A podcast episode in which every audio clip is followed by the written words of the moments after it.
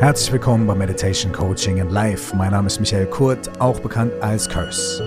Und in der heutigen Folge spreche ich mit Veit Lindau über Männer, Frauen und alles darüber hinaus. Viel Freude mit der neuen Folge.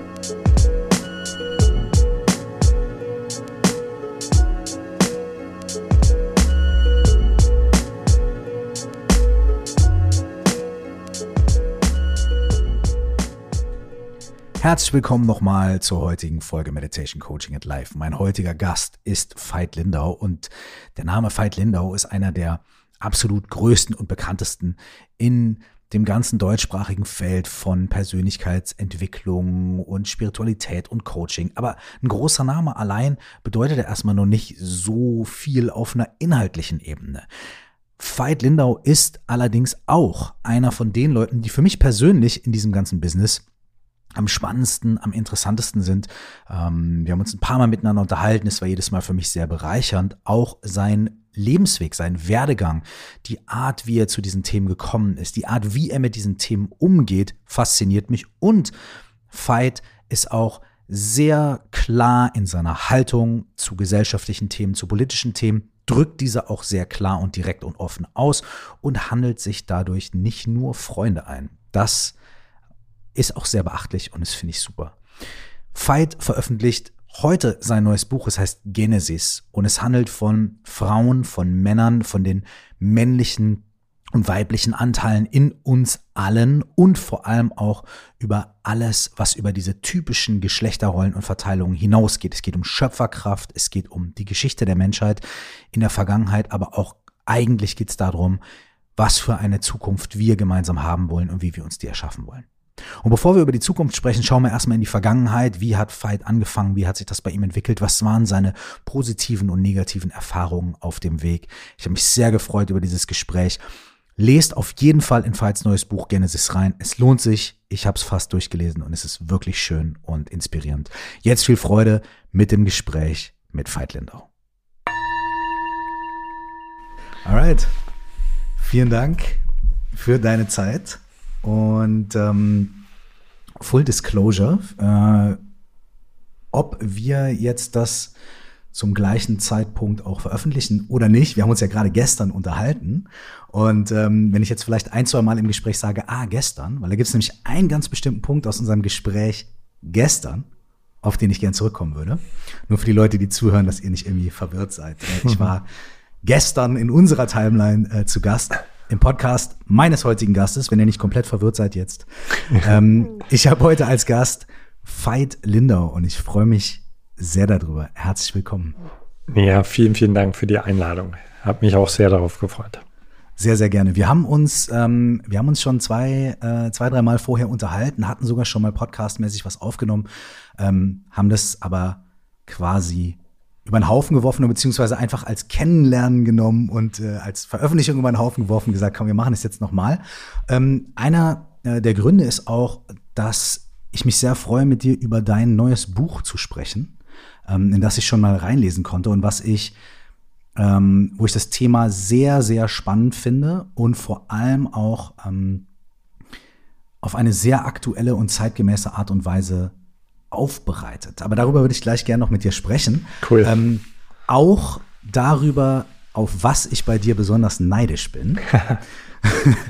ähm, davor aber ganz kurz Folgendes. Äh, Veit Lindau, du bist sehr bekannt als Coach, als Redner, als Autor. Ähm, du, du hast die Plattform Homodea, wo du nicht nur deine eigenen Inhalte, sondern eine ganze Community kreiert hast. Ähm, du bist auch, könnte man sagen, spiritueller Lehrer für viele Leute, je nachdem, wie man jetzt diesen Begriff besetzen möchte. Auch darüber würde ich gerne mit dir quatschen. Ähm, und du veröffentlichst bald dein neuntes, glaube ich, Buch. Der ist 22. Habe. Okay, ciao. da sind wir auch schon bei einem sehr, sehr richtig, wichtigen und äh, guten Punkt. Wenn ich nämlich bei dir auf Wikipedia gehe ähm, und mal den Wikipedia-Eintrag über Veit Lindau lese, da sind nämlich nur äh, acht andere Bücher überhaupt gelistet. So kommen wir zum Beispiel schon mal gar nicht auf die 22. Und außerdem steht da auch wirklich über das, was dir so im Leben passiert ist, quasi gar nichts. Also man findet, wo du geboren bist, Ähm, aber dann steht da, dass du irgendwann dann äh, 1994 äh, mit deiner Frau zusammen quasi äh, deine erste, deine, dein erstes Business gegründet hast und dass du irgendwann mal eine Heilpraktiker-Psychotherapie-Ausbildung gemacht hast. Aber das war es dann auch schon so ziemlich. Und mich interessiert ähm, einfach, wer ist Veit Lindau? Und wie, wie bist du, ähm, also welcher Teil dieser früheren Geschichte auch hat dich geprägt und zu dem geführt, ähm, was wir jetzt alles von dir sehen und lesen und hören und so weiter. Und ich habe so zwei, drei andere Pieces irgendwie durch, durch einzelne Instagram-Sachen von dir und so weiter zusammengetragen äh, und auch aus dem Buch. Im Buch beschreibst du, in dem neuen Buch beschreibst du zum Beispiel, äh, dass du mal im Medizinstudium ähm, dich mit einer, mich, mit einer, mit einem menschlichen Korpus beschäftigt hast. Und also so kommen für mich so die Pieces ein bisschen zusammen. So, ne? Heilpraktiker, Psychotherapie, okay, aber auch Medizinstudium und so weiter und so fort. Und ähm, was mich wirklich interessieren würde, wäre so ein bisschen so der Punkt, an dem du in deinem Leben irgendwie zum ersten Mal so ein bisschen so einen Ruf gespürt hast. So diesen Ruf zu diesem Bereich, diesen Ruf zu sagen, ich mache jetzt nicht nur eine Bäckerlehre oder bin Medizinstudent, sondern da gibt es irgendwie andere Dinge im Leben, ähm, die mich interessieren, an mir, an anderen Menschen, an unserem Zusammensein. Kannst, wie ist das entstanden bei dir? Hm. Also erstmal danke für den Hinweis mit Wikipedia. das, das, ich, das, sowas geht mir mal so am Arsch vorbei, aber ähm, ich, ich werde das mal checken lassen, weil ich, ist schon cool, wenn das aktuell ist. Also, äh, fette, fette Frage, die du da stellst, Kurs. Also für mich gibt es so eine eine unglaublich lange Phase in meinem Leben, in der ich sehr, ich würde mal sagen, relativ instinktiv meinem, meinem Ruf gefolgt bin. Also eigentlich mehr oder weniger so Versuch, Irrtum, nee, das ist es nicht. Also zum Beispiel so bin ich im Medizinstudium gelandet. Mhm. Also war damals, also ich komme aus einer Ärztefamilie und ähm, meine Zensuren waren gut. Ich habe mich naturwissenschaftlich sehr interessiert. Also es war quasi so wie so fast so folgerichtig, okay, mhm. wirst halt auch Arzt. Und ich habe eigentlich erst in diesem Studium realisiert, dass ich äh, keine fucking Ahnung davon habe, was ich wirklich will, sondern dass ich mhm. Ideen davon habe, was gut in diese Gesellschaft passen würde. Aber was ich will, wusste ich nicht. Mhm. Und das war ein, für mich ein sehr schmerzhafter Prozess. Mhm. Äh, zu spüren, da ist eine Menge Power, eine Menge Kraft, auch eine Menge Frust. Und äh, gleichzeitig, äh, also wenn mich damals jemand gefragt hätte, ja, Veit, was willst du denn? Wofür bist du hier? Ähm, das war die schlimmste Frage, die du mir hättest stellen können. Hm.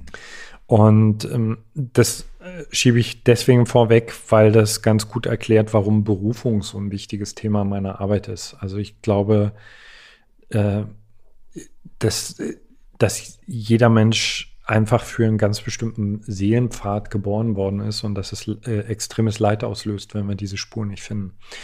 Mhm. Und Tja, wie bin ich dazu kommen? Also ich habe zum Beispiel lange Zeit ähm, mich sehr autodidaktisch nach vorn bewegt und äh, im Grunde genommen ist es immer dieselbe Logik. Also ich finde ein Problem, mhm. entweder mein eines oder das von jemand anderen. Ich interessiere mich sehr für menschliche Probleme, muss ich dazu sagen. Ich sehe die als spannende Herausforderung.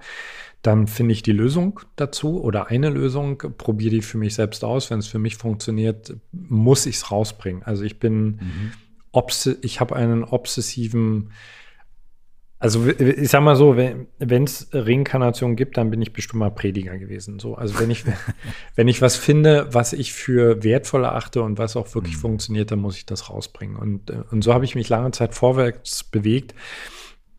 Und dem einen Namen zu geben, sowas wie Coach, Trainer oder äh, also ich zucke heute noch zusammen, wenn mich jemand spiritueller Lehrer nennt, weil, also letzten Endes ist es das auch, aber das, das sind für mich alles so Begriffe, mit denen ich mich lange Zeit überhaupt nicht identifiziert habe. Mhm. So. Also das ist alles sehr aus dem Innen heraus gewachsen und macht es eigentlich immer noch. Also ich bin, mhm. ich fühle mich äh, sehr geführt, deswegen heißt unsere große Firma auch Life Trust. Ich fühle mich extrem geführt vom Leben. Hm. Äh, wenn man kooperiert, wenn man nicht bockig ist. Wie hast du denn da äh, im Medizinstudium, als dir bewusst wurde, okay, mhm. äh, ich check hier vielleicht, was von mir erwartet wird. Ne? Und ich bin auch gut in dem, was ich mache. Ja. Aber ist es wirklich das, was ich möchte? Und das wäre ja wahrscheinlich genau so ein Problem, was du identifiziert hast, von dem du gerade gesprochen hast. Ne? Du, du merkst, da gibt es ein Problem, du identifizierst das und dann sagst du, okay, jetzt gucke ich, wie löse ich das? Was, also das, was ist da bei dir passiert in dem Moment, ja. also in, in, in dieser Phase? Das war auf der einen Seite eine unglaublich schöne Phase. Ich komme aus, komme aus Ostdeutschland und äh, also ich habe äh, dieses erste Jahr Medizin schon abgeschlossen in, in dem Jahr, in dem die Mauer fiel. Also da mm. kam unglaublich viel zusammen. Mm. Und wir haben damals, ein guter Freund und ich, wir haben all unser Geld zusammengenommen, haben es in Westmark umgetauscht und sind für drei Monate nach Amerika geflogen und haben da äh, on the road nachgeholt. So, also ah. wirklich, äh, ich sage mal, Geschichte im Schnelldurchlauf. Also von ah. Hippie-Dasein, ähm, Drogen und so weiter, Rock'n'Roll. Und das war eine Zeit, die auf der einen Seite für mich total beflügelnd war, weil ich gemerkt habe, äh, wow, mir steht plötzlich eine ganze Welt offen. Und auf der anderen war es ganz, ganz schlimm, weil ich plötzlich eigentlich gemerkt habe, dadurch, dass ich Alternativen hatte, äh, dass ich nicht weiß, was ich will. Also, ja. dass ich äh, hundertprozentig genau weiß, was gut passen würde, mhm. was ich wusste definitiv, was meine Eltern von mir wollen. Äh, ich war gut im Studium, habe sogar ein Stipendium gekriegt, aber ich habe plötzlich, ich, äh, wann immer ich in meine Zukunft geschaut habe, ich, ich habe mich nicht in so einem weißen Kittel sehen können. Und das war ganz mhm. schlimm für mich, weil ich, wie gesagt, ich hatte keine Alternative. Also äh, aus dem Nichts heraus zu kreieren, das ist eigentlich erst später eine Freude für mich geworden. Am Anfang war das ganz schlimm, ganz peinvoll. Also yeah. ich bin vom Sternzeichen Stier, vielleicht liegt es daran. Aber ich wollte mal Sicherheit. Ich wollte einfach, mhm. äh, ich wollte gern von, äh, vom Leben äh, den Zehn-Jahres-Plan und den gab es ja. damals einfach nicht. Ja. ja.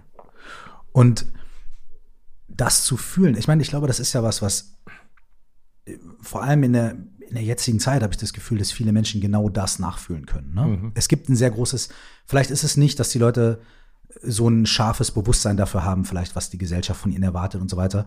Aber es gibt ja trotzdem Bewusstsein dafür, dass es ein riesiges Angebot gibt. Ne? So, also du hast Zugriff potenziell auf ganz viele Möglichkeiten und ganz viele Optionen und du kannst dir deine Infos jetzt überall suchen und du hast das Internet und du kannst alles ergoogeln und manchmal stimmen sogar die Wikipedia-Einträge dann einigermaßen, ja? ja. Und du hast also dieses große Ding und trotzdem, obwohl wir so viel Angebot haben, hat man ja das Gefühl, dass die Leute vielleicht immer weniger damit in Kontakt sind, was sie für sich eigentlich wirklich bedeutungsvoll finden. Du hast es eben, glaube ich, Seelenpfad genannt. Hast, hast du auch den Eindruck, dass, dass, dass, dass, dass äh, quasi der Kontakt zu diesem Seelenpfad für die Menschen zurzeit eher schwieriger wird? Ich glaube, dass, dass es ganz generationsverschieden. Also zum Beispiel, wenn ich mir die Generation meiner Tochter anschaue, die ist jetzt 30 oder äh, die danach, die 20-Jährigen, die haben ja quasi eigentlich genau das entgegengesetzte Problem von dem, was ich hatte damals. Also ich hatte zu wenig Alternativen und die haben einfach zu viel und äh, gehen meines Erachtens, wenn ich den so lausche, mit einem so brutal überhöhten Anspruch an das Leben heran, auch wirklich an sich selbst. Das muss also an allen Ecken und Kanten knallen und Erleuchtung und Startup, das muss alles gleich zusammen sein. Also da hatte ich fast Glück, weil ich bin sozusagen aus dem Osten in diese Fülle reingekommen und habe mich erstmal da voll ausgetobt.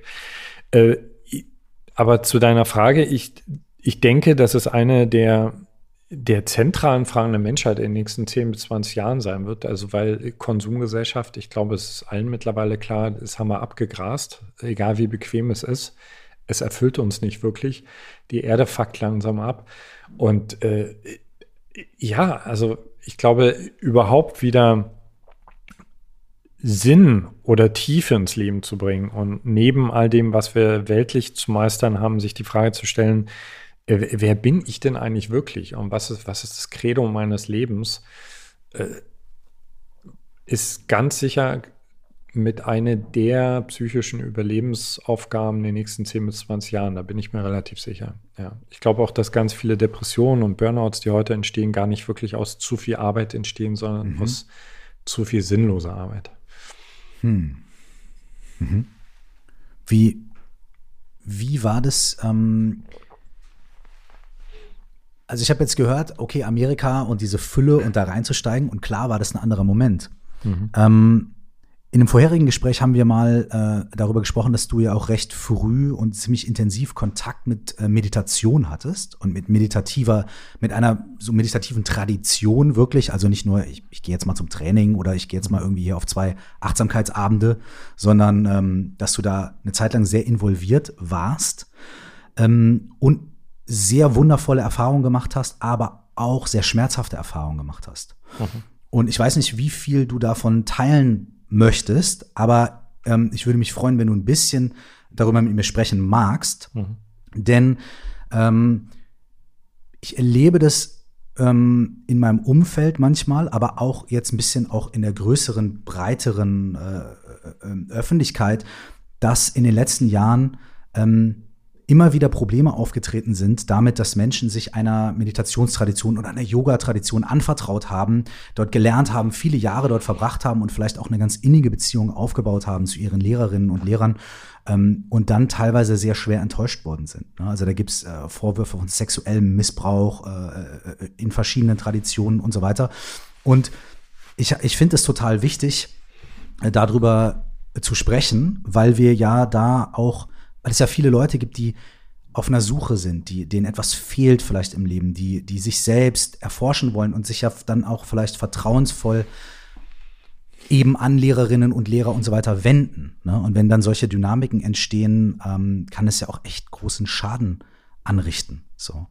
Und ähm, genau, da wollte ich mit dir, wollte ich dich einfach mal fragen, wie, wie, was du aus deiner persönlichen Geschichte dort vielleicht teilen magst und vielleicht auch was, was du als Lehre für dich daraus gezogen hast und was, was du davon mitnimmst oder vielleicht auch mit anderen da teilen magst. Mhm. Ich würde gerne zwei Sachen teilen. Also erstmal äh, für mich so, also für die Art, wie ich gestrickt bin, ich bin eigentlich ein sehr, äh, ich sage jetzt mal, äh, visionärer und eher disziplinloser Mensch ist Achtsamkeit und Meditation eigentlich immer was ganz Uncooles gewesen. Ja? Also so, mhm äh, das Antidot von dem, was ich will. Mich auf den Arsch setzen und nur einen Atem beobachten. Ich, habe ich immer assoziiert mit, da passiert ja nichts. Mhm. Und ich bin ehrlich gesagt nur zu Meditation gekommen, weil meine damalige Freundin, in die ich gerade frisch verknallt war, die ist in so ein Meditationsretreat gefahren und ich wollte sie einfach nicht alleine dahin gehen lassen. Und so, wenn ich ja. gewusst hätte, dass ich sie zehn Tage nicht sehen darf, weil sie im Frauenteil sitzt und äh, dass ich zehn Tage lang nur auf meinem Arsch sitze, wirklich zwölf ja. Stunden am Tag, und äh, meinen Atem beobachte und mir meinen Shit angucken darf, wäre ich da nie hingegangen. Und gleichzeitig war das die absolute Befreiung und ist es noch. Also wenn du mich fragst, wenn ich nur eine Sache mitnehmen könnte auf eine Insel, dann wäre es, äh, wäre es die reine buddhistische Form der Meditation, weil es einfach für mhm. mich lebensrettend ist und äh, auch für diesen für diese unglaublich spannende Diskrepanz, die wir alle in uns haben, nämlich, dass wir alle eigentlich noch ein Tier sind, mhm. mit, mit so einem Schuss Bewusstsein obendrauf, ist das für mich die Lösung, weil Meditation einfach die Spannung zwischen Reiz und Reaktion, also die dazwischen mhm. das ein bisschen vergrößert und ich mehr Chancen mhm. habe, mich würdevoll zu entscheiden. Also deswegen stehe ich total auf Meditation. Ähm, auch wenn ich auch heute noch erstmal immer zu tun habe, mich auf den Arsch zu setzen, aber dann tut's gut. Mhm. Und äh, zu dem anderen, das finde ich einen ganz wichtigen Punkt. Dadurch, dass uns also wir sind ja, wir, wir haben ja im Westen, finde ich, nicht wirklich eine echte spirituelle Tradition. Wir haben die Kirchen, das äh, ist für mich Religion, mhm. aber so eine richtig spirituelle Tradition zum Beispiel, also wo es tatsächlich auch Lehrer und Lehrerinnen und Schüler und Schülerinnen gibt, die haben wir ja nicht. Mhm. Und das führt meines Erachtens dann halt auch oft zu Stilblüten, die sehr schmerzhaft sind. Und ich, ich habe über ich glaube, fünf Jahre eine sehr, sehr intensive Beziehung mit dem spirituellen Lehrer gehabt. Ich möchte es überhaupt nicht missen, gleich vorweg. Mhm. Also, weil das, das war der erste Moment in meinem Leben, in dem ich mich komplett hingegeben habe. Also, das war mhm. wirklich so, äh, ich sag mal so, der hätte damals alles von mir verlangen können. Und von außen sah das bestimmt an manchen Stellen gruselig aus.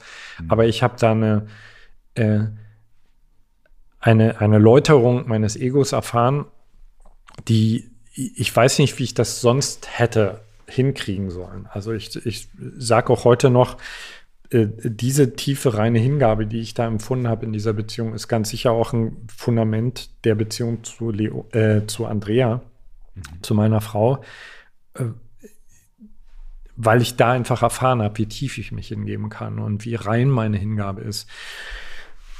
Und ich habe dann auch, also die, die zweite Hälfte war schmerzhaft und äh, mhm. war geprägt durch Missbrauch, war geprägt durch äh, nicht, nicht angesprochene, nicht integrierten Schatten und mhm. ähm, war brutal schmerzhaft für mich, weil ich damals so das Gefühl hatte, ich weiß nicht, ob du das kennst, wenn, wenn du eine spirituelle Tradition findest, bei der du das Gefühl hast, oh, das ist es, das mhm. ist es, und dann hast du das Gefühl, du musst die verlassen, weil du mit dem Lehrer nicht klarkommst. Also ich hatte damals wirklich das Gefühl, das ist es jetzt für das Leben. Für das Leben ja. habe ich es vermasselt. Ich habe es einfach vermasselt. Ich äh, komme in die Hölle. Ich habe es verloren. In dem Moment, in dem du das Gefühl hattest, dass du dich da dort lösen musst, Exakt. hast du gedacht, boah, so, das ist also das, das war, ja. also seitdem weiß ich, dass äh, spiritueller Missbrauch unglaublich traumatisierend sein kann. Mhm. Für mich war es im Nachhinein was unglaublich hilfreich, weil mich hat diese, dieser Konflikt so quasi wieder zurück in die Welt geschleudert. Mhm. Und äh, ich habe für, für ein paar Jahre dann, hättest du mich jagen können mit Begriffen wie Spiritualität und mhm. Meditation. Ich hatte damals zu dir gesagt, das ist alles Scheiße, das ist alles Lüge, vergiss das alles. Du bist komplett dann ins Gegenteil geschwankt. Quasi. Exakt, so. Mhm. Und das hat echt Aufarbeitung gebraucht, bis ich gemerkt habe, also die, die Reinheit meiner Hingabe, die ist äh, unberührt von dem, was da drüber hinweg passiert ist. Mhm. Und äh, gleichzeitig ist die, die Wunde, das Missverständnis, was ich da erfahren habe, für mich eine unglaublich heilsame Erfahrung jetzt im Nachhinein, weil ich mich eigentlich konstant in einem Gebet befinde, möge mir das bitte niemals mit den Menschen passieren, die mich als Lehrer begreifen. Mhm. Ja. Das ist sehr also ein starker Satz, ja. Ja. Also das ist, ich habe damals auch, kann ich noch erinnern, als ich dann irgendwann gemerkt habe, also ich, ich kann mich dieser Verantwortung nicht entziehen. Ich bin, ob ich will oder nicht, bin ich einfach Lehrer. Also entweder ich verstecke mich oder, oder ich, oder ich bin es einfach schon allein mhm. dadurch, dass ich existiere und dass ich rausgehe und dass ich das Maul aufmache. Ich habe mir das richtig auf meinen Körper tätowiert, weil mir das so eingebrannt hat damals in der Beziehung zu meinem Lehrer, wie, also wie, wie irritierend das ist, wenn sich zwischen dich und Gott ein anderer Mensch stellt. Also das ist einfach nicht die Aufgabe eines Lehrers eines, äh, oder einer Lehrerin. Der sollte auf Gott oder die Wahrheit deuten und dann sollte er gefälligst aus dem Weg gehen. Aber wenn ein Mensch sich dazwischen stellt, das ist auch mein Problem mit Kirche, mhm. wenn sich ein Priester oder ein Papst dazwischen stellt, äh, das, das ist furchtbar. Ja, und das ist so ein tragisches Missverständnis. Was teilweise ja sogar Teil der Doktrin ist, ne, zu sagen, ja. äh, es gibt keinen Weg zu Gott außer durch. Exakt, genau. Ja. Also, die Hingabe an diesem Prozess liebe ich total, weil wir auch gerade von jüngeren Generationen gesprochen haben. Aber ich habe manchmal das Gefühl, dass es ähm, dass da das fehlt. Also es fehlt der Altar, auf dem ich mein Ego niederlasse, sondern es, da ist so viel mhm. Wollen da. Mhm. Und ich kenne das. Ich will ja auch ganz viel vom Leben. Aber wenn du nicht mindestens einen Altar hast in deinem Leben, sei es äh, die Liebe zu deiner Frau oder zu deinem Mann oder eben auch die Liebe zu einer spirituellen Tradition, mhm. dann ätzt Ego einfach total ab. Und dann wird dich das einfach immer wieder auf so viele verwirrende Pfade schicken. Deswegen äh, bin ich sehr dankbar, um das abzuschließen zu sagen, für die Erfahrung. Also sowohl für das Licht als auch den Schatten. Hm.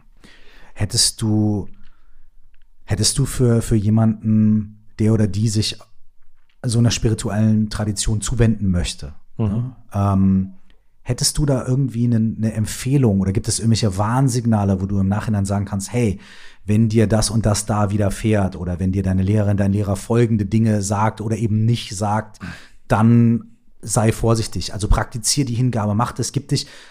Ne, es ist wahnsinnig mhm. wichtig, dass du diesen Weg gehst, aber wenn die und die Sachen sind, Vorsicht. Gäbe es da irgendwas? Ja, äh, der, der Witz ist, dass äh, tatsächlich die katholische Kirche eine super gute Zusammenfassung hat. Einfach mal googeln nach äh, Eigenschaften einer Sekte.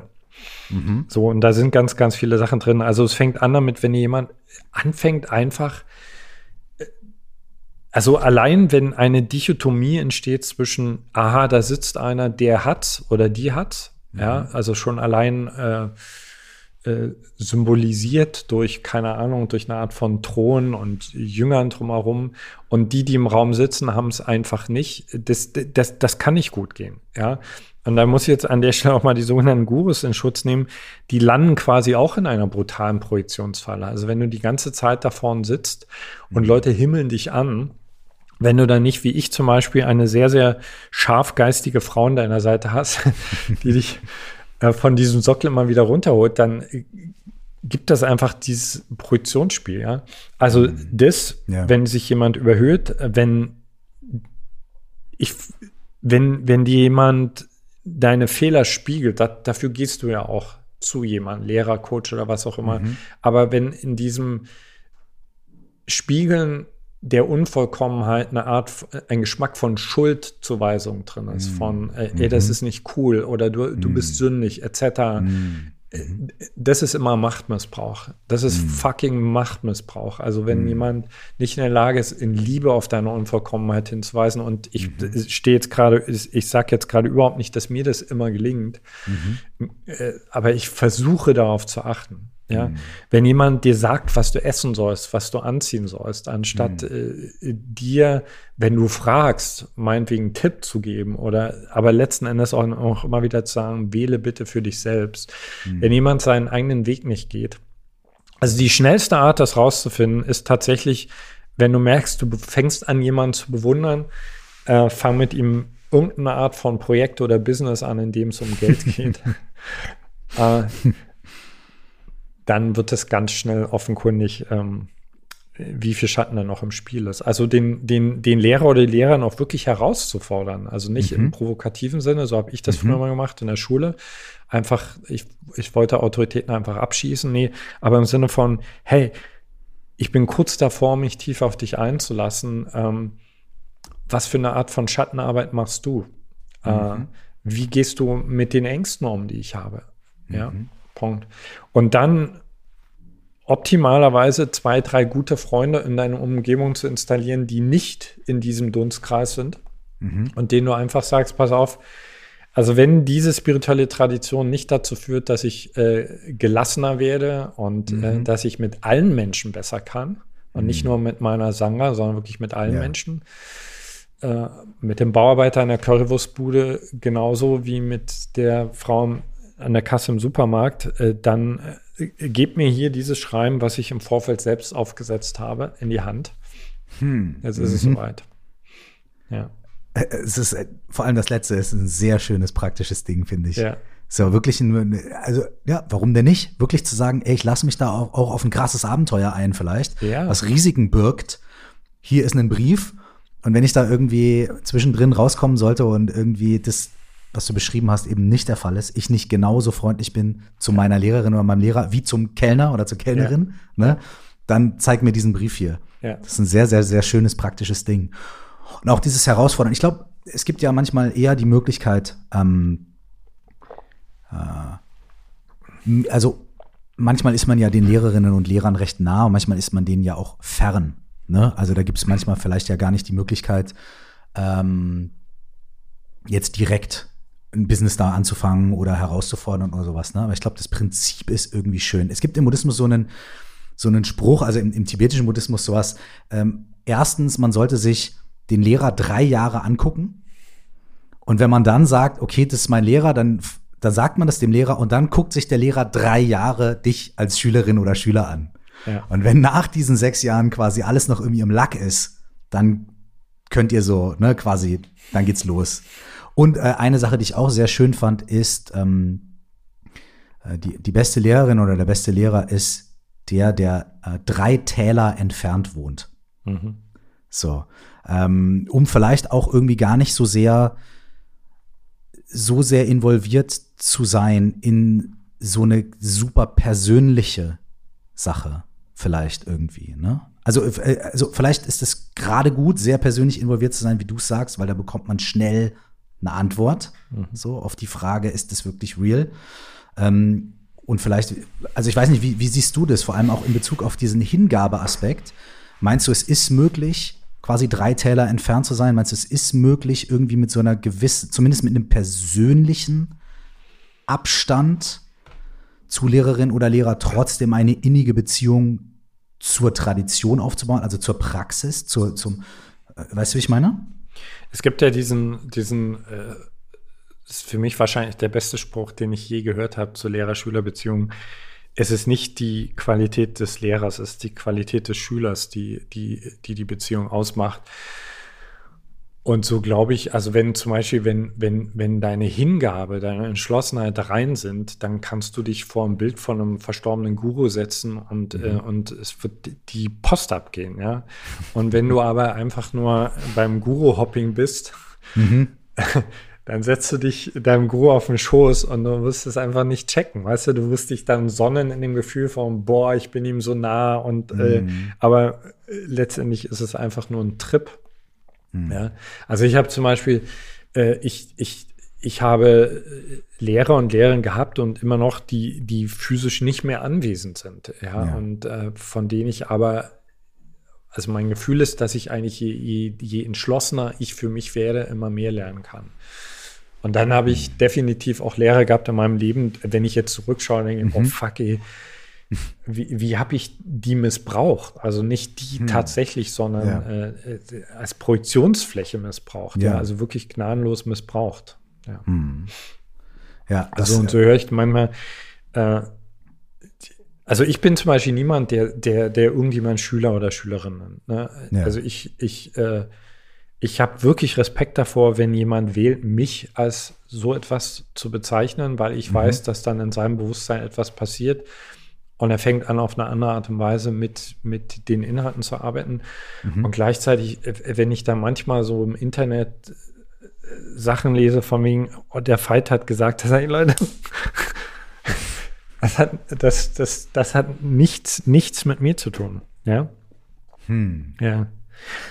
Genau. Wie, wie bist du denn dann, als du äh, quasi aus der Erfahrung rausgekommen bist, zu sagen, okay, das, das, also du hast ja erstmal nicht ähm, diese Einsicht gehabt, okay, der Aspekt von Hingabe und so weiter, der hat mir ähm, sehr viel gegeben und das nehme ich mit, das hast, ist erst später gekommen. Und du bist da erstmal raus und hast gesagt, okay, scheiß drauf, ähm, ich lass mich mit Meditation und Spiritualität in Ruhe, mir geht's um Machen, um Business, um Umsetzen, ne? also quasi gefühlt einen ganz anderen Aspekt. So. Mhm. Ähm, war das die Zeit, in der sich für dich dieses wie auch immer, ob man es jetzt Coach oder was auch immer nennen möchte, in der sich das für dich noch weiter manifestiert hat, vielleicht in diesem Bereich Business und Umsetzung, ähm, war das so ein bisschen so ein, so ein, so ein Kick-Off-Moment und wie, wo, wo kam dann oder, oder nach welcher Zeit oder wie kam so ein bisschen für dich so diese Versöhnung mhm. von diesen beiden Aspekten ähm, wieder zusammen für dich? Ja, also ich muss dazu sagen, als ich da also ich habe äh, wirklich, ich sag jetzt mal, zwei Jahre lang damit gehadert, diese Sanger zu verlassen. Mhm, okay. Weil ich ein ganz, ganz brutal tiefes Schuldgefühl hatte. Also ich hatte das Gefühl, ich habe es vermasselt. Ja? ja? Und ich hatte auch danach wirklich das Gefühl von, oh fuck, fuck, ich habe es einfach vermasselt. Also, und für mich war es erstmal äh, total heilsam zu sagen, okay, selbst mal angenommen, ich hab's vermasselt, mal angenommen, ich habe hier mhm. gerade irgendeine große Lektion nicht gerafft. Mhm.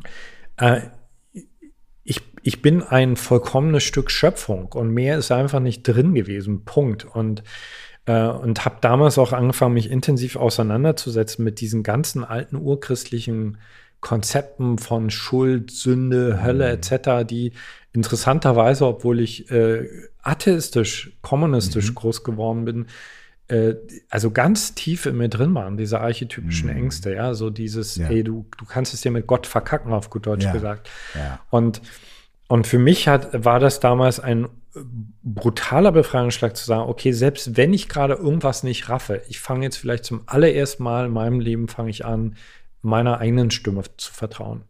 Mhm. Ich fange jetzt an, Sachen auszuprobieren. Ich höre jetzt auf darauf zu warten, dass mir irgendein ideales menschliches Wesen begegnet, was mir den Masterplan unterbreitet. Mhm. Und ich habe damals einfach gemerkt, äh, dass ich Spiritualität benutzt habe als Flucht. Mhm. Also ich habe ganz viele Hausaufgaben nicht gemacht. Ich äh, mhm. meine, ich habe eine, eine kleine Tochter gehabt und so ein mhm. Schlüsselpunkt war für mich, ich stehe auf von der Meditation, fühle mich total glückselig und dann steht dieses kleine Mädchen vor mir und fragt mich, Papa, können wir in diesem Monat die Miete bezahlen? Ja. Mhm. äh, wo mir klar war, dass, okay, sie hat offensichtlich Gespräche zwischen Andrea und mir belauscht und mitgekriegt, wir sind finanziell knapp. Mhm. Und das war so ein Moment, wo ich dachte, fuck, also ich habe hier ein paar Sachen verdreht, ja. Mhm. Krieg doch erstmal das ABC auf die Reihe. Also weißt du, das ist ja auch so ein, so die, dieses wunderschöne Gleichnis, dass du einfach früher, wenn du zum Meister gekommen bist, der erstmal gesagt hat, das ist toll, das ist toll, dass du Erleuchtung willst. Geh erstmal, finde eine Frau, heirate, Kinder etc. Ne? Mhm. Ne? So, also das war so mein Punkt. Ich habe ich hab damals so gespürt, okay, wenn irgendwas echt ist an dieser Spiritualität, dann wird das wiederkommen. Ich mache jetzt meine Hausaufgaben. Und ja. ich bejahe auch den Teil in mir, den ich früher immer als unspirituell betrachtet habe. Also zum Beispiel ja. habe ich einen sehr stark ehrgeizigen Teil in mir. Ich liebe Erfolg. Mhm. Mhm. Also äh, ich bin nicht ein Typ, der, der jetzt irgendwie Geld zählt. Also wenn äh, ich muss wissen, dass Geld da ist für die nächsten mhm. Projekte, aber ich stehe, es wäre absolut gelogen, wenn ich sagen würde, ich stehe nicht auf Erfolg. Ich bin ja. ein Jäger. Ich muss mir damals noch mal das Thema Sexualität richtig angucken, ja, und so weiter und so weiter. Also im Grunde genommen, weiß ich, ich habe mich so ein bisschen gefühlt, äh, du hast bestimmt Narziss und, nee, nicht Narziss und Goldmund, ähm, Siddhartha gelesen von Hesse. Mhm. mhm. Genau. So eine der, der für mich kraftvollsten Szenen ist die, als er seinem Sohn quasi das Geheimnis übertragen will und sein Sohn einfach sagt, sorry, ist nicht mein Turn. Ich gehe zu, geh zurück in die Stadt. Ja. So, so habe ich mich damals gefühlt. Äh, mhm. Ich bin, nee, ich bin, ich bin noch nicht an dem Punkt, dass ich mein Leben lang in einem Ashram sitzen will. Ich will rausgehen, ich will mich dreckig machen, ich will Fehler machen. Mhm. Punkt. Ja. Mhm. Genau. Und da ging das, äh, also gecoacht habe ich auch schon. Mhm. Ah, Entschuldigung. Das ist hier. Das ist witzig. Was war das? Das war, äh, ich habe eine Spur nicht gemutet. Das war schon das Outro von meinem Podcast. Das sollte in keinster Weise ein Wink mit dem Zaunfall. Ich habe nur eine Spur nicht gemutet. Okay. Okay. Ähm, also ich habe davor schon auch gecoacht, aber äh, also das war so der Punkt, wo, wo es anfing, integral zu werden, dass ich so gesagt habe, ey, es muss einen Weg geben, ja. zumindest für mich, der weltlichen Erfolg mit diesem inneren Frieden vereint. Mhm. Und vielleicht, vielleicht ist das auch, ähm, vielleicht ist das manchmal auch ähm, eine Art von bestimmte Dinge nicht sehen wollen, ne? wenn man sagt, ah ja, ich brauche gar, ich muss, also es ist total egal, ob ich die Miete jetzt bezahlen kann oder das, und jeder, der sich um sowas kümmert, der ist nicht erleuchtet genug und so weiter. Ne? Es ist ja, glaube ich, auch, kann auch durchaus einfach sein, dass man sagt, wie du gesagt hast, du hast Spiritualität benutzt, wie es viele von uns sicherlich auch tun und ich sicherlich auch schon gemacht habe, um einfach auch bestimmte Sachen mir dann eben nicht angucken zu müssen. Und dann in so einem Bliss zu sein oder in so einer anderen Welt zu sein und eben nicht gucken zu müssen, kriege ich meinen Scheiß eigentlich an den Haken so und kann ich eigentlich auch Verantwortung übernehmen so und ähm, das, du hast gesagt, dass du zu dem Zeitpunkt schon gecoacht hast und das dann äh, zusammen zusammengebracht hast. So, ähm, du hast am Anfang, äh, also habe ich jetzt ne, Wikipedia wieder. Ich habe gesehen, dass du 1994, ich versuche die Timeline so ein bisschen auf die Reihe zu kriegen, ne, dass ja. du 94 irgendwie die die erste Firma gegründet hast mit deiner Frau gemeinsam.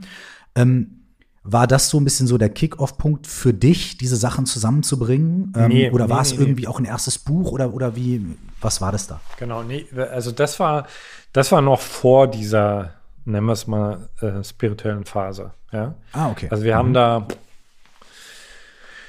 weiß jetzt nicht mehr genau, aber vier, fünf Jahre schon gearbeitet, aber eben so auf so eine, also wie, wie halt Menschen arbeiten, die der Meinung sind, sie sind der Welt voraus und sie sind unglaublich idealistisch und äh, äh, sie müssen sich nicht um Steuern kümmern, etc. Also wir waren immer fleißig, aber mhm. nicht wirklich erfolgreich. Und dann kam diese Phase mit meinem spirituellen Lehrer, wo ich sehr, sehr viel Energie darauf verwendet hat, also quasi sein Werk zu fördern.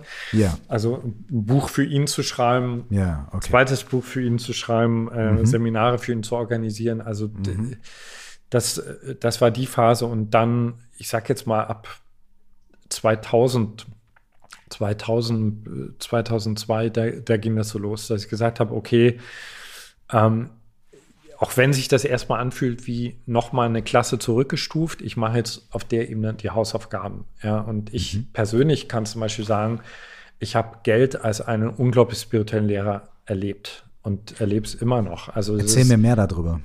Ähm, na, schau mal, also mit deinem Guru ein Wochenende Meditation zu verbringen, wo dir niemand auf den Sack geht und ihr, keine Ahnung, Mantren miteinander teilt und euch dann im Bliss zu fühlen, das ist ja nicht wirklich die Kunst. Aber wenn du rausgehst in deinen Alltag, wenn du sagst, okay, ich will jetzt ein redliches Business aufbauen, äh, ich stelle Ziele auf etc., dann bist du sowas von konkret mit deinen Themen mhm. in Kontakt und Geld ist einfach unglaublich konkret. Ja, es mhm. ist nicht, äh, weiß ich nicht, sondern wenn du Schulden hast, hast du Schulden. Ja. Und äh, das ist nicht ein Zufall. Ja, mhm. zumindest nicht, wenn sie sich chronisch halten. Das ist kein Zufall, das ist eine Aussage über dich. Wenn du mhm. Leute bescheißt, bescheißt du Leute. Und das ist eine mhm. Aussage über dich. Also du kannst dein Geld sehen, wo du gierig bist. Du kannst sehen, wo du deinen eigenen Wert überhaupt nicht kennst. Also das war mhm. für mich, Geld hat mich gelehrt, überhaupt erstmal, du hast ja vorhin gefragt, also wie bin ich zu meinem Job gekommen? Also das war, mhm. Geld war eigentlich die, der Lehrer, der zu mir gesagt hat, Veit, okay, wenn du Geld verdienen willst, dann musst du mir erstmal sagen, mit was du Geld verdienen willst. Mhm. Wie nennt sich das? Mhm. Für wen arbeitest du? Was kommt für diese Leute dabei raus? Was ist der Mehrwert für diese Leute? Mhm. Und ähm, ja, also für mich ist das, deswegen liebe ich auch das Thema, neben Berufung. Also ich mag Erfolg total, ja. ich mag Geld total. Natürlich kann man das alles übertreiben, aber eben das zu negieren ist auch eine Übertreibung. Oder mhm. du gehst es halt richtig wie eine Disziplin an. Mhm. Ja. Wie kam es dann ähm, auf diesem Weg zu dem, ähm, was ich finde, was dich jetzt so auszeichnet, nämlich die Art, wie du deine, deine Inhalte mit Menschen teilst. Und jetzt kommen wir zu diesem positiven Neid. äh, da haben wir gestern nämlich in unserem anderen Gespräch drüber gesprochen. Äh, von dir kam so eine Frage, die du quasi, äh, ne, das war wie so in so einem Spiel, hast quasi blind eine Frage gezogen und eine dieser Fragen war, ähm, welche Qualität ich, also Mike Curse, an dir schätze. Und ähm, meine Antwort war gar nicht so sehr irgendwie auf irgendeine bestimmte Qualität bezogen, sondern meine Antwort war so, hey, ich habe so ein ich bin immer sehr inspiriert von anderen Rappern oder Künstlern oder Autorinnen und Autoren und Coaches und so weiter, wenn ich so eine Art ich nenne das immer positiven Neid verspüre. So, mhm. ne? Das inspiriert mich, weil ich dann denke, boah, die machen das so gut oder wie die Person das gesagt hat oder sowas. Oh, okay, da möchte ich irgendwie ansetzen. Und was ich bei dir sehr, sehr, sehr schätze äh, und was dieser, diesen, diesen total positiven Neid irgendwie auslöst, ist, ähm, die Art, wie du, ähm, wie du es machst oder wie ihr es macht als, als Homo der, ja, ähm, nicht irgendwie nur zu sagen, okay, hier ist jetzt Veit Lindau und ich mache jetzt äh, das und das und das und zack, hier geradeaus, bitteschön, sondern eine Art, auf die ihr es schafft, eine Community zu kreieren, ähm, die sowohl deine Inhalte vermittelt, aber auch die Inhalte von anderen Coachinnen und Coaches, von deiner Frau, aber auch von, ich habe zum Beispiel was gesehen von einem Kumpel von mir, Nico Rittenau, mhm. äh, der so eine Ernährungssache zum Beispiel bei euch gemacht hat und so weiter. Ne? Also es ist ein Community-Gedanke, nicht nur Community für die Leute, die dort äh, drin sind, Teil des Ganzen sind, sondern auch eine Community ähm, von Lehrerinnen, Lehrern oder was auch immer man sagen will, Coaches oder was auch immer man für ein Wort, Menschen, die Inhalte vermitteln und Menschen, Menschen, die Inhalte teilen und auch miteinander. Ähm, ihr macht eine Weihnachtsfeier, wo ich zu Gast war, eine Silvesterfeier, ähm, ihr macht Inhalte für Kinder und so weiter. Und trotzdem hab, hat man oder habe ich nicht das Gefühl, ähm, ja, da macht man jetzt einfach mal, da schmeißt man einfach mal alles in den Pott, mhm. so, sondern ich habe das Gefühl, das hat, das hat einfach einen gewissen Vibe. Mhm. So, das hat einen gewissen Vibe und der ist klar und wenn man auf diesen Vibe Bock hat, dann findet man da wirklich so eine ganz große Spielwiese von verschiedenen Sachen und so weiter. Äh, und dazu gehört ja zum Beispiel auch, vielleicht kann man das mit reinfließen lassen, dass du zu bestimmten Themen, auch zu bestimmten zeitaktuellen Themen, sei es Black Lives Matter, sei es äh, Covid und die ganze Situation, auch sehr klar Stellung beziehst und auch in dieser Community und für diese Community sehr klar Stellung beziehst und auch riskierst eben dafür, dass der Vibe, ich nenne es einfach mal so, dass dieser Vibe authentisch ist, dass du dafür auch durchaus riskierst, dass Leute sagen, ja, nee, dann habe ich da jetzt keinen Bock drauf. Du mhm. versuchst also nicht unbedingt jetzt alle zu pleasen, sondern es ist eine klare, eine klare Sache. Und ähm, das, das sehe ich nicht bei so vielen Leuten, die in diesem Bereich, sagen wir im weitesten Sinne Coaching, Persönlichkeitsentwicklung und so weiter tätig sind. Und darüber würde ich wirklich gern mehr von dir hören. Wie kam diese Idee und nicht nur, wie kam die Idee, weil tolle Ideen haben wir alle. Mhm. Was, wie hast du das gemacht? Wie, wie hast du das oder wie habt ihr das umgesetzt und wie haltet ihr das so am Leben? Mhm. Also die ehrlichste Antwort ist, dass ich es nicht weiß. So, ja, ähm, okay, danke fürs Gespräch. ja, weil ähm, Komm, verrat das Geheimnis weit. Äh, genau. Ähm, fangen wir mal bei dem Wir an. Also das Ding mhm. wäre niemals so groß und das hätte vor allen Dingen niemals so viel Herz, äh, wenn, wenn, wenn nicht meine Frau, also Andrea, so involviert wäre die also, also inkarnierte Liebe ist. Inkarnierte, also Andreas eine inkarnierte Tara für mich. Also die mhm. muss einfach lieben und die muss Community äh, aufbauen, gestalten, nähren etc. Das, das ganze Ding wäre niemals so groß und mit so viel Seele gefüllt, wenn nicht, äh, wenn, wenn ich nicht Andrea an meiner Seite hätte. Und es war zum Beispiel von Anfang an unserer Beziehung klar, dass wir nicht nur zusammenkommen als Liebespaar, sondern dass wir wirklich als, also eine echte Aufgabe haben. Also ich kann wirklich sagen, alles, was man jetzt so sieht, also auch wirklich meine Bücher sind unglaublich stark inspiriert und bewegt von dieser Beziehung, die auch äh, nicht nur einfach ist, sondern die auch mhm. ganz viel unsere alten Wunden berührt, die aber, wenn wir gut zusammenarbeiten, und das machen wir meistens, also unglaublich fruchtbar ist.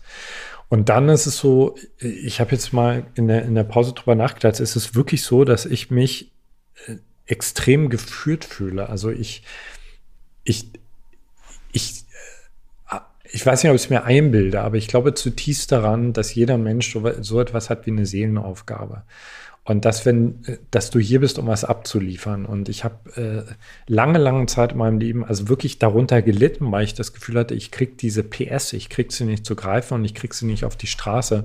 Und mhm. bin dann ganz, ganz doll ins Gebet gegangen. Und das bin ich im Grunde genommen auch heute noch. Also einfach immer wieder, was ist mein Job? Was soll durch mich durch? Gib's her. So. Und, äh, und das bringe ich dann auf die Straße. So. Also ich diene. Ich diene wirklich. Interessanterweise, obwohl ich wirklich ein fettes Ego habe, in meiner Arbeit diene ich. Also da stelle ich mich zur Verfügung und äh, habe zum Beispiel, ich habe lange Zeit gedacht, äh, weil das auch im Marketing immer gesagt wird, hey, du musst dich spezialisieren und äh, mhm. such dir ein Thema aus. Und ich bin immer, immer wieder auch in Meditation an den Punkt gekommen, nein, deine Aufgabe ist es, diese Welten zu vereinen. Es ist wichtig, dass es Spezialisten gibt und deine Aufgabe ist es, den Menschen zu zeigen, dass alles miteinander zusammenhängt, dass mhm. das Geld mit der Erziehung, mit der Erleuchtung, dass es alles zusammenspielt. So. Mhm. Und äh, und seitdem ich da innerlich so, ich sag jetzt mal, aus dem Weg gegangen bin, also ich habe irgendwann einfach gesagt, ich, ich gehe jetzt komplett von der Bremse. Ich halte mich nicht mehr zurück. Äh, kommt das einfach. So. Also es ist kein Plan. Also zum Beispiel, äh, wir haben noch nie einen Businessplan gemacht, Andrea und ich. Mhm. Mhm. Ja. Also wir, wir haben auch nicht vorgehabt, eine Plattform aufzubauen.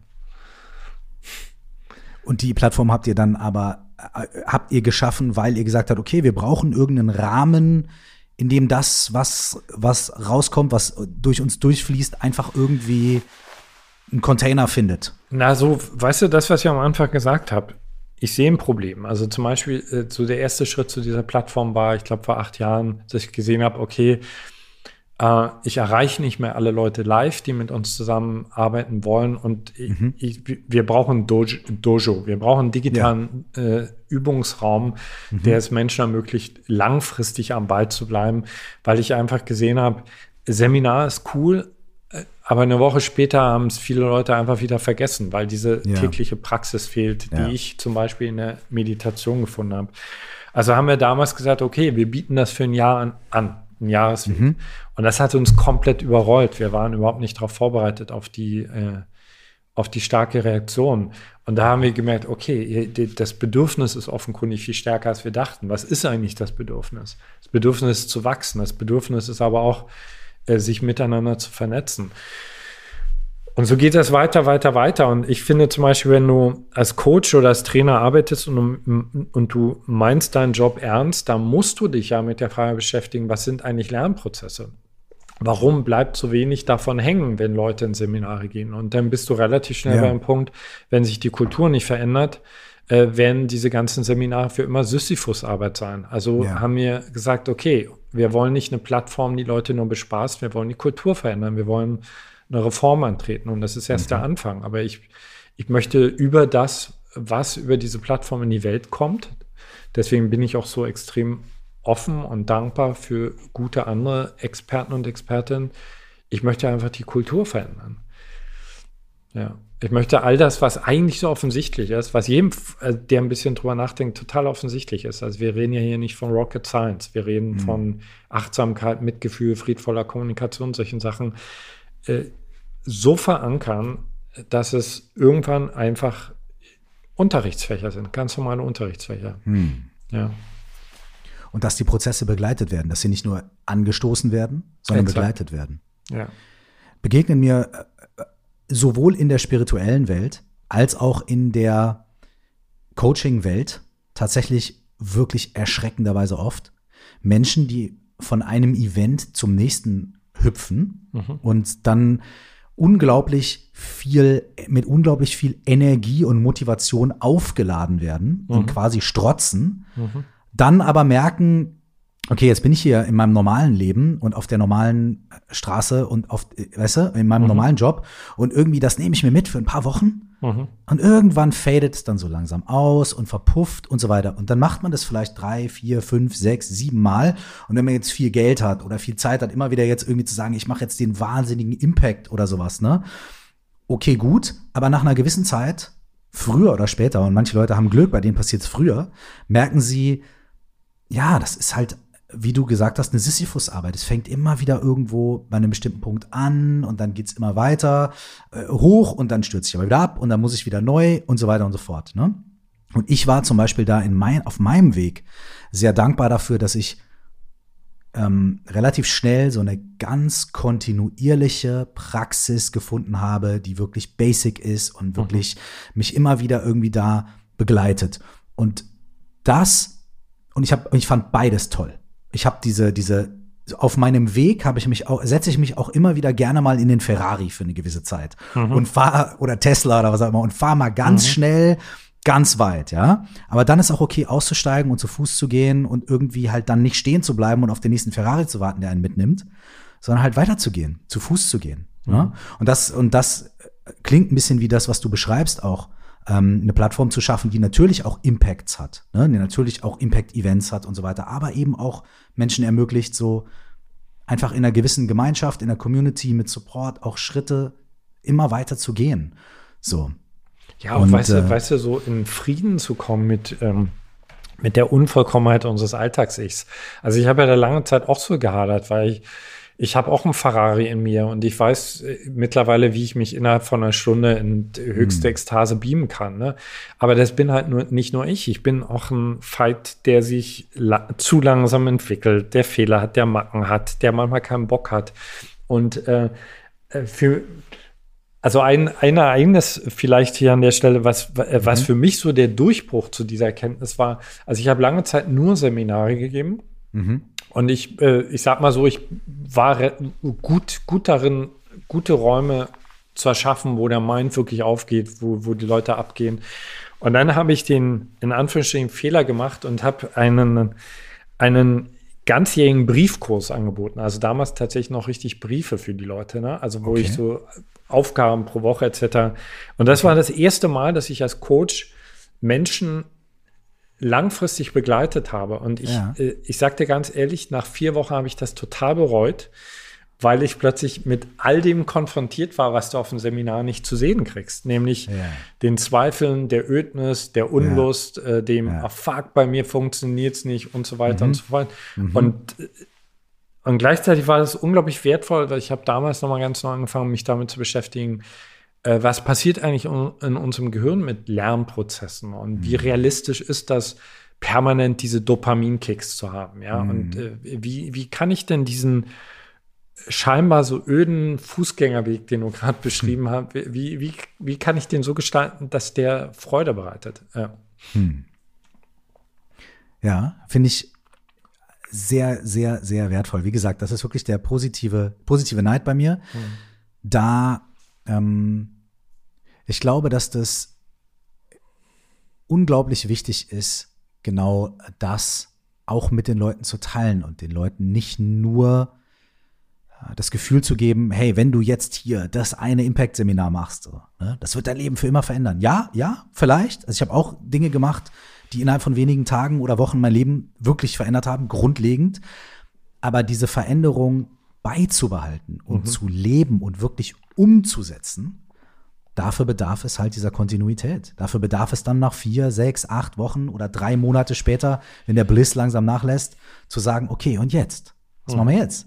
Okay, und jetzt machen wir das und den kleinen Step hier und jetzt gucken wir mal, wie ist das wirklich im Alltag und ähm, ja, finde ich wirklich, also großen, großen Respekt und, mhm. Danke. Und, und, und Liebe dafür. Mhm. So, wirklich. Ich würde gerne noch über das Buch sprechen. Was äh, von dir jetzt erscheint, das neue Buch. Es heißt Genesis. Ja? Mhm. Genesis, biblischer Begriff. Ähm, äh, ähm, die Schöpfung, die Kreation, das Entstehen. Und es geht in diesem Buch, wie ich das lese, wie ich es verstanden habe, es geht um ein Entstehen, aber es geht um ein neues Entstehen.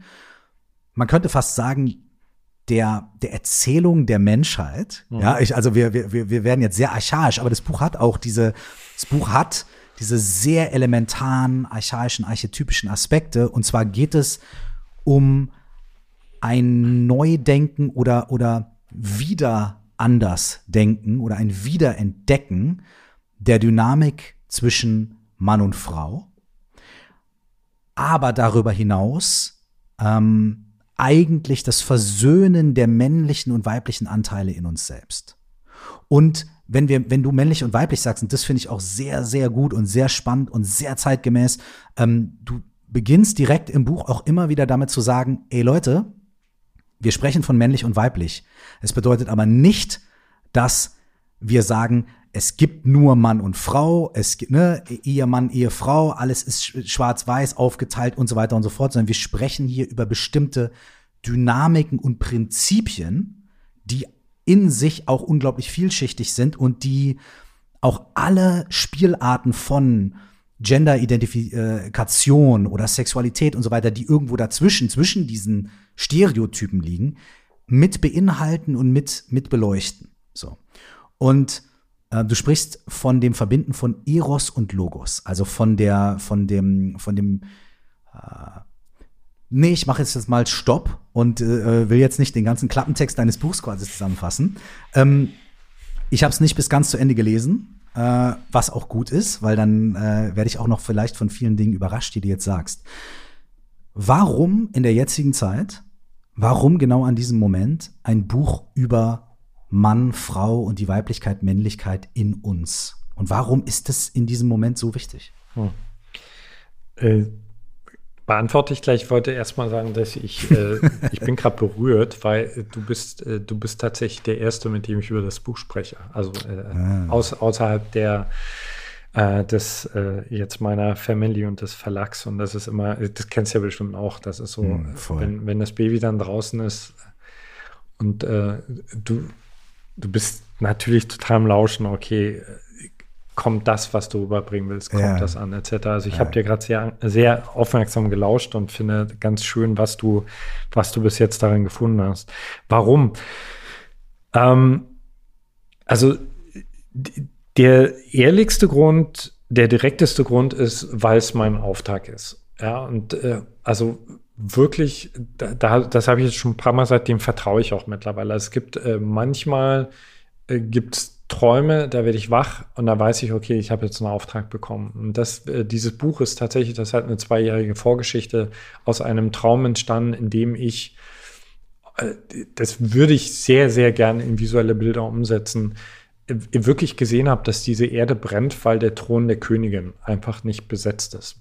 Ja. So, das war so der Ausgangspunkt. Dann habe ich angefangen, in Vorträgen darüber zu sprechen und äh, habe einfach an den Reaktionen nicht nur der Frauen, sondern auch der Männer gesehen, okay, hier ist eine heiße Fährte, das berührt etwas, mhm. was viele Menschen mhm. gerade beschäftigt. Ähm, ich bin nicht zufrieden mit der Art und Weise, wie feministische Diskussionen in der Öffentlichkeit geführt werden. Also zum Teil mhm. finde ich sie zu hart, zum Teil finde ich sie zu intellektuell, äh, zum Teil finde ich sie äh, also einfach nur, äh, der eine gibt dem anderen Schuld, bla bla bla bla bla. Äh, und ich will es nicht abwerten, aber ich habe nicht das Gefühl, dass das eine Art ist, die uns alle inspiriert und voller Freude an einen Tisch zusammenholt. Dann ja, lebe ich Freude, in einer Beziehung seit 28 Jahren mit einer Frau, wo wir beide so stark unsere Rollen gesprengt haben. Also wo ich immer wieder neu erlebe, dass aus Andrea was ganz Neues kommt. Manchmal ist sie viel tougher als ich. Manchmal äh, entwickelt sie nochmal eine ganz neue Facette von Weiblichkeit. Mir ermöglicht die, diese Beziehung auf der einen Seite also wirklich echt mein Schwert auszupacken, aber eben auch ganz, ganz zart zu sein, sodass ich äh, das selbst total genieße, mich als Mann aus diesen ganzen alten, dämlichen Klischees zu befreien, ja, und mhm. äh, zu spielen mit diesen ganzen Facetten, also auch meine, äh, meine Sinnlichkeit zu befreien und mhm. ja, und äh, also für mich ist du hast ja am Anfang äh, gesagt, die Geschichte der Menschheit neu erzählen. Also für mich ist also etwas, was mich total umtreibt in meiner Arbeit. Und ich glaube, das kannst du super äh, gut nachvollziehen, weil wir haben ja gestern über Worte gesprochen, ist, ich weiß einfach, dass jedes Wort erschafft. Jedes Wort erschafft etwas. So jedes Gespräch, egal wie banal es ist, erschafft, also webt am Mythos der Menschheit. Und das mhm. macht mich manchmal wahnsinnig, wenn ich sehe, mhm. dass nur ein Bruchteil der Menschen sich gewahr darüber ist, dass sie permanent Narrative erschaffen, dass sie, äh, wir, wir reden nicht einfach nur über das Wetter ja, sondern wir, wir kreieren damit, wir kreieren Belanglosigkeit, wir wiederholen alte Wunden etc. Und ich finde, also die Art und Weise, wie Männer über sich selbst reden, aber über Frauen reden, zum Teil so alt, so äh, dicht, so ignorant. Ich finde die Art, wie Frauen ganz häufig über Männer reden, so schmerzverkrustet, so vorurteilsbeladen. Äh, und ich hoffe, dass ich so in, in, in diese in diese feministische Bewegung, die extrem wichtig ist, ein bisschen mehr Saft reinbringen. Ein bisschen mehr Saft, sodass auch Männer, die bis jetzt vielleicht gesagt haben, oh, geh mir damit nicht auf den Sack, äh, ich will nicht noch mehr ein schlechtes Gewissen haben, einfach sagen, es ist eigentlich eine geile Sache. Es ist eigentlich, mhm. wir leben in einer Zeit, wo so viel im Umbruch ist. Und als letzter Grund noch für das Buch, ähm, ich glaube zutiefst daran, dass die nächsten zehn Jahre, zehn bis 20 Jahre für die Menschheit entscheidend sein werden. Also weil wir einfach äh, jetzt bereits multiple Krisen haben und das wird nicht abnehmen, nur weil Corona weg ist. Und ich weiß einfach aus äh, meiner Arbeit mit Co-Kreation, dass wirkliche geniale neue Sachen brauchen einfach eine ko-kreative Beziehung.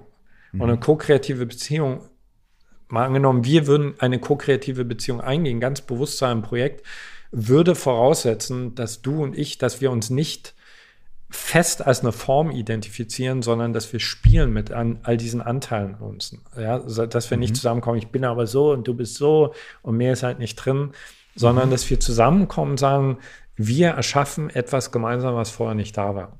Mhm. Und für mich ist jede Liebesbeziehung, egal in welcher Konstellation, ein, ein, ein Clash der Titanen, ja, also ein, wir sind, wir sind nicht einfach nur Menschen, ja, wir sind, wir sind wirklich Schöpfung, ja. Und das meine ich nicht in einem abgehobenen Sinne, sondern es ja. ist banal, das ist schlicht banal. Also jeder von uns kreiert permanent Schöpfung, jeder von uns ja. entwickelt die Menschheit weiter. Und zum Beispiel eine Liebesbeziehung nur dafür zu benutzen, äh, Kinder großzuziehen. Und das ist toll, Kinder. Aber nur dafür zu nutzen, ist zu wenig. Nur dafür zu nutzen, Arbeitsalltag miteinander zu teilen, ist zu wenig. Also da kann, wir können Welten miteinander kreieren. Ja, und ich habe es ja gerade vorhin schon gesagt, also im Grunde genommen ist meine ganze Arbeit auch ein Geburtsprozess dieser enorm intensiven Liebesbeziehung mit Andrea. Ja. Und ich kann es sehen, wenn wir beide starr wären und wir sind beides auch verletzte Kinder, also wir, wir triggern uns gern mal richtig gut. Dann leidet sofort die ganze Arbeit. Unsere Kreativität mhm. leidet. Und, und wenn wir uns öffnen wieder, dann, dann geht einfach die Post ab. Ist es ein, Ach, es ist, ich wollte jetzt sagen, ist es ein Plädoyer für Kommunikation? Das ist zu flach, die Frage. Lass mich die mal umformulieren. Hm. Ist das Buch, ist, ist, ist es ein, ist das Buch ein Wunsch, die Grundlagen unserer Kommunikation äh, klarer zu ziehen? Die Basis, von der aus wir kommunizieren. Du hast gerade gesagt, du und deine Frau seid manchmal auch die verletzten Kinder. Und wenn die beiden verletzten Kinder miteinander kommunizieren, dann entsteht ja was anderes, mhm. als wenn äh, ihr aus einem anderen Aspekt heraus miteinander kommuniziert. So. Könnte dieses Buch sowas sein wie ein Plädoyer dafür, dass wir unsere Männlichkeit, unsere Weiblichkeit und unser Verhältnis zueinander und zu diesen Teilen in uns selbst mal ein bisschen umdefinieren, umschreiben und von dieser Basis aus weiterhin weiter kommunizieren? Nicht von dem verletzten, unerfüllten Teil, sondern von dem mehr erfüllteren, geseheneren, ganzheitlicheren Aspekt aus, dann uns weiter miteinander unterhalten? Ich mag den Begriff Heilungsbiotop sehr. Der, also ich habe den das erstmal bei Sabine Lichtenfest und Dieter Duhn gehört, dem Begründer von Tamera. Also für mich hat jede Beziehung, also übrigens auch eine, eine Beziehung in einem Arbeitsteam, die, die, die das Potenzial, eine Heilungsbiotop zu sein. Ein Heilungsbiotop bedeutet für mich, dieses verletzte Kind kann sein, es kommt endlich zur Ruhe. Ja. Ich habe keine, keine fucking Ahnung, ob man das je heilen kann, so dass es nie zu mhm. spüren ist. Also ich kann zum Beispiel sagen, nach drei Jahrzehnten mit Andrea, ich habe diese Wunden immer noch. Ich gehe einfach mhm. bewusster damit um, konstruktiver. Mhm. Aber wir haben einen Raum geschaffen, wo, wo das sein darf und wo es sich entspannen darf. Und ein Heilungsbiotop ist für mich eine Beziehung, in der die Angst rausgeht. Also ich glaube, dass viele Menschen nicht mal bewusst wahrnehmen, wie viel Angst selbst in Liebesbeziehungen ganz oft ist. Ja? Angst, wirklich dem anderen alles zuzumuten, was ich bin. Angst, mal meine, zum Beispiel als, als Frau, meine ganze Verachtung auf den Tisch zu packen oder als Frau meine ganze Furie auf den Tisch zu packen. Also eine Heilungsbiotop ist etwas, wo die Angst rausgewaschen wird aus dem System und dann, also es ist ja bewusst kein Ratgeberbuch, ähm, möchte ich gern äh, er, ich möchte, doch, ich möchte wirklich gern Ehrfurcht für Kommunikation in uns wecken. Also die, äh, also mir hat zum Beispiel ganz häufig an so, in so Schwellenmomenten mit Andrea, also wenn, also wenn wir beide das Gefühl hatten, es geht jetzt einfach nicht mehr, ja. Das Wissen darum geholfen, okay, der nächste Schritt, der nächste Schritt, den wir zusammen sitzen, die Art und Weise, wie wir jetzt gleich miteinander sprechen, hat einen Einfluss auf kommende Generationen. Ich sitze hier nicht nur mit Andrea zusammen, um mein Ding mit ihr klarzukriegen. Ich sitze hier zusammen mit ihr, damit Männer lernen, ihr Ding mit Frauen zusammenzukriegen. So und, äh, und, und diese Ehrfurcht ist was, also was mich sehr in die Präsenz bringt dessen, was gerade passiert, um mir nochmal ganz, ganz andere Kräfte in mir mobilisiert hebt das ganze Ding auch auf eine andere Ebene. Ja. Weil in dem Moment geht es eben, kommt man vielleicht an so einen Punkt, wo man sagt, okay, worum geht es eigentlich wirklich? Ja. Also äh, vielleicht geht es gar nicht um den Teller jetzt gerade oder um irgendwie, weiß ich nicht, ja. sondern worum geht es eigentlich wirklich hier gerade? Ja. Oder noch so ein krasses Beispiel. Ich wünschte, dass alle Verantwortlichen, die Befugnis haben in großen Medien, also nehmen wir mal die Bildzeitung, mhm. einmal sehen und fühlen würden, was sie da eigentlich tun. Was jede einzelne Schlagzeile tut. Also jede einzelne Schlagzeile kreiert etwas. Ja? Und äh, also wenn du, ich bin mir hundertprozentig sicher, wenn du einmal dieses, das große Schauspiel sehen würdest, die großen Zusammenwirkungen sehen würdest, wenn du einmal als Chefredakteur von so einer Zeitung sehen würdest, diese eine Schlagzeile es ist zu kurzfristig gedacht, dass ich darüber nachdenke, wird die genug Leser mobilisieren, die Zeitung zu kaufen, sondern wenn ich einmal sehen kann, wie diese drei Worte der Schlagzeile Menschenleben beeinflussen, bewirken, Hoffnung schüren, Hoffnung kaputt machen und so weiter, dann würde ich sehr wahrscheinlich erstmal vor Ehrfurcht gar nichts mehr sagen. Dann würde ich erstmal in Klausur gehen und dann würde ich mich fragen, wie will ich mit dieser Verantwortung gerecht werden? Ja. Und das ist äh, auf der einen Seite so, äh, also mich macht das ganz traurig und wütend, weil ich wirklich das Gefühl habe, wir sind eine, also dieser Spruch, sie wissen nicht, was sie tun, der trifft auf uns Menschen wirklich in vielen Belangen extrem zu. Hm. Also wir haben ja gestern zum Beispiel über Rapper gesprochen und Texte und so weiter, ne? Und ich kann das total verstehen, man will einen Aus Lebensausdruck rausbringen und so weiter. Äh, aber ich als jemand, der sich auch sehr viel mit Hypnose beschäftigt hat und weiß, mhm. dass jedes einzelne Wort eine Trance-Induktion ist. Ja. Ich denke, krass, krass, wir haben hm. eine, eine schöpferische Atombombe in der Hand die ganze Zeit. Ja. Mhm. Und bestenfalls benutzen wir die, um uns einzuschläfern gegenseitig und äh, gleichzeitig, um, um uns so oft zu verletzen. Und, äh, und da diese Tiefe reinzubringen, also zu sehen, hey, nee, nee, du hast nicht einfach nur eine Ehe mit Lisa. Mhm. Äh, Lisa und du, ihr seid Götter. Ihr seid im wahrsten Sinne des Wortes Götter. Und äh, ihr seid göttliches Bewusstsein. Und durch euch wird entweder die Vergangenheit wiederholt, wiederholt, wiederholt, oder ihr kreiert hier was geiles Neues. Geht es dir in dem Buch am ehesten darum, dass die Menschen, die das lesen, sich selbst in ihrem eigenen Wirkungskreis, Familie, Partnerschaft, dieser Dinge bewusst werden und dass es darüber in die Gesellschaft überschwappt? Oder geht es dir in erster Linie darum, ähm, den gesellschaftlichen Diskurs äh, auf andere Beine zu stellen. Also weißt du, weil, weil ja, geht es erstmal um das Individuum und dann schwappt es über oder andersrum? Äh, na, wenn ich mir so wünschen darf, dann, ja. dann, dann äh, springt der Funke zeitgleich in beiden Bereichen ein. Also ich, ich, okay. ich habe ja sozusagen allein durch die Themen, die ich in meiner Arbeit angehe, sag mal, bis jetzt eine kleine Herausforderung in den Mainstream zu kommen, weil sowas oft äh, äh, belächelt wird oder vielleicht auch mit Angst versehen ist. Und, und es wäre mir, also es wäre mir eine absolute Ehre, wenn, wenn das Buch auch in den Diskurs der öffentlichen feministischen Diskussion zum Beispiel mit einfließen würde. Das würde ich grandios finden.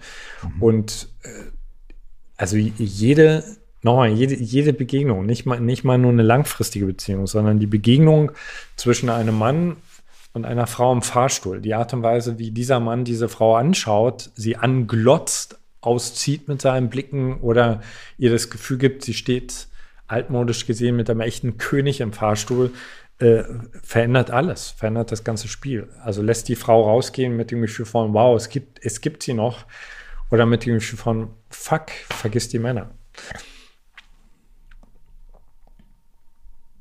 Ich schweige gerade, weil äh, ich übereinstimme. Hm. Und es eine, es etwas ist, was ich ich musste das irgendwie erfahren. Ich musste das irgendwie lernen. Das hat mir keiner beigebracht früher. Und wenn dann irgendwie nur als Konzept vielleicht, ja, so solche äh, auch wieder angestoppten Konzepte von Gentleman oder, oder was weiß ich auch immer, ne? Aber dass ein Blick auf der Straße äh, bereits innere Welten klären kann. Mhm. Ja, das, ähm, das musste ich lernen. Und äh, das macht mich im Rückblick auch sehr traurig, teilweise, darüber, wie unachtsam äh, ich auch umgegangen bin mit, mit anderen Menschen und mit mir selbst. So, ne? Äh, aber es macht mich auch hoffnungsvoll, äh, darauf zu sagen, okay, gut, wie machen wir es ab jetzt? Und es wird auch in die Hose gehen und es wird auch nicht immer und ich habe auch meistens einen schlechten Tag, ja. Und äh, so verkackt es auch immer noch ganz oft. Aber irgendwie, ja, da ist ein kleiner Paradigma, ein kleiner Shift, ein bisschen mehr ähm, wach sein. So, und okay, cool. Lass uns doch von hier aus weitermachen. Mhm. So. Und das, das äh, Minimum, absolut das als Minimum, äh, wünsche ich dir für dieses Buch. Wie gesagt, ich bin auf Seite 180, 190, also steht noch einiges, ja. äh, steht noch einiges vor mir.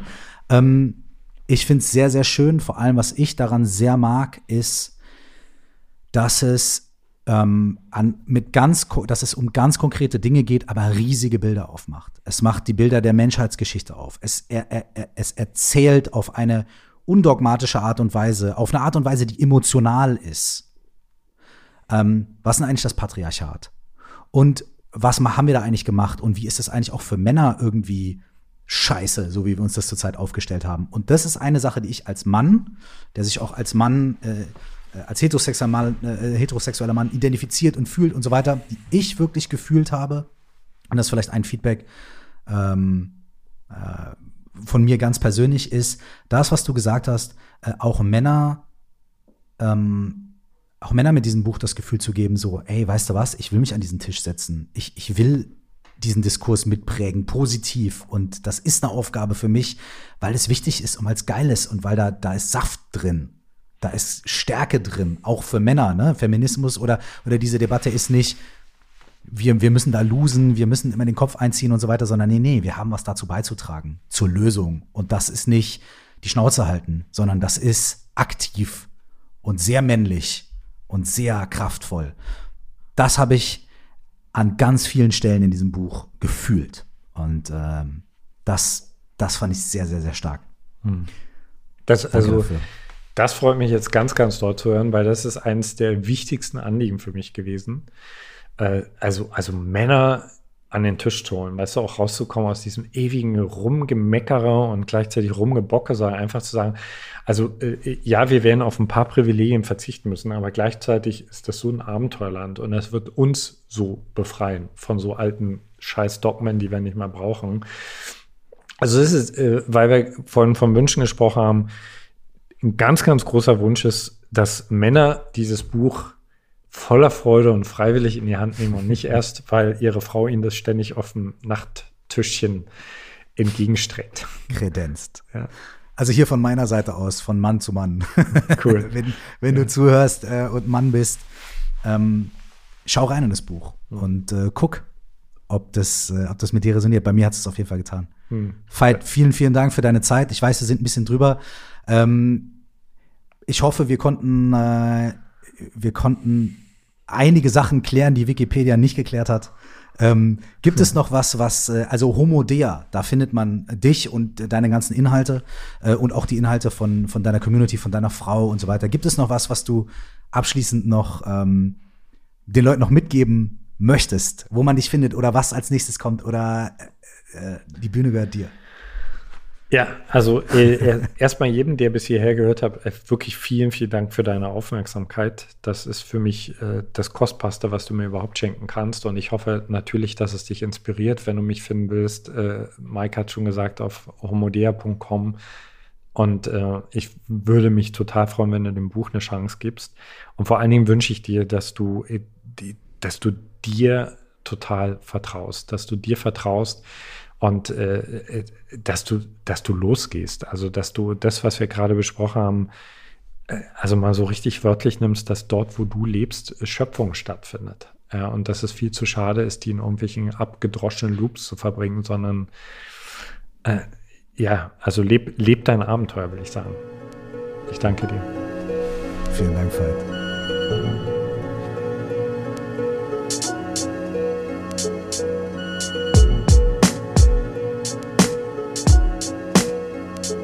Wenn dich die Themen aus diesem Podcast interessieren und du dich darüber austauschen möchtest, dann lade ich dich dazu ein, in unsere Facebook-Gruppe zu kommen.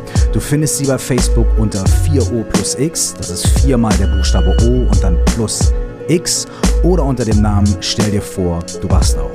Zum weiteren vertiefenden Themen lade ich dich auch herzlich dazu ein, mein Buch zu lesen oder zu hören. Es heißt auch, stell dir vor, du wachst auf und 4O plus X ist die Methode für mehr Achtsamkeit und Klarheit im Alltag, die ich darin beschreibe. Du findest das Buch überall, wo es Bücher gibt, sowohl als Hörbuch als auch als Paperback. Wenn du mit mir in Verbindung bleiben möchtest, dann besuch mich auf Instagram unter Cursed Zeit, auf Facebook unter Curse Official oder schreib gerne eine Mail an coaching at curse.de. Bis zum nächsten Mal, nur das Allerbeste.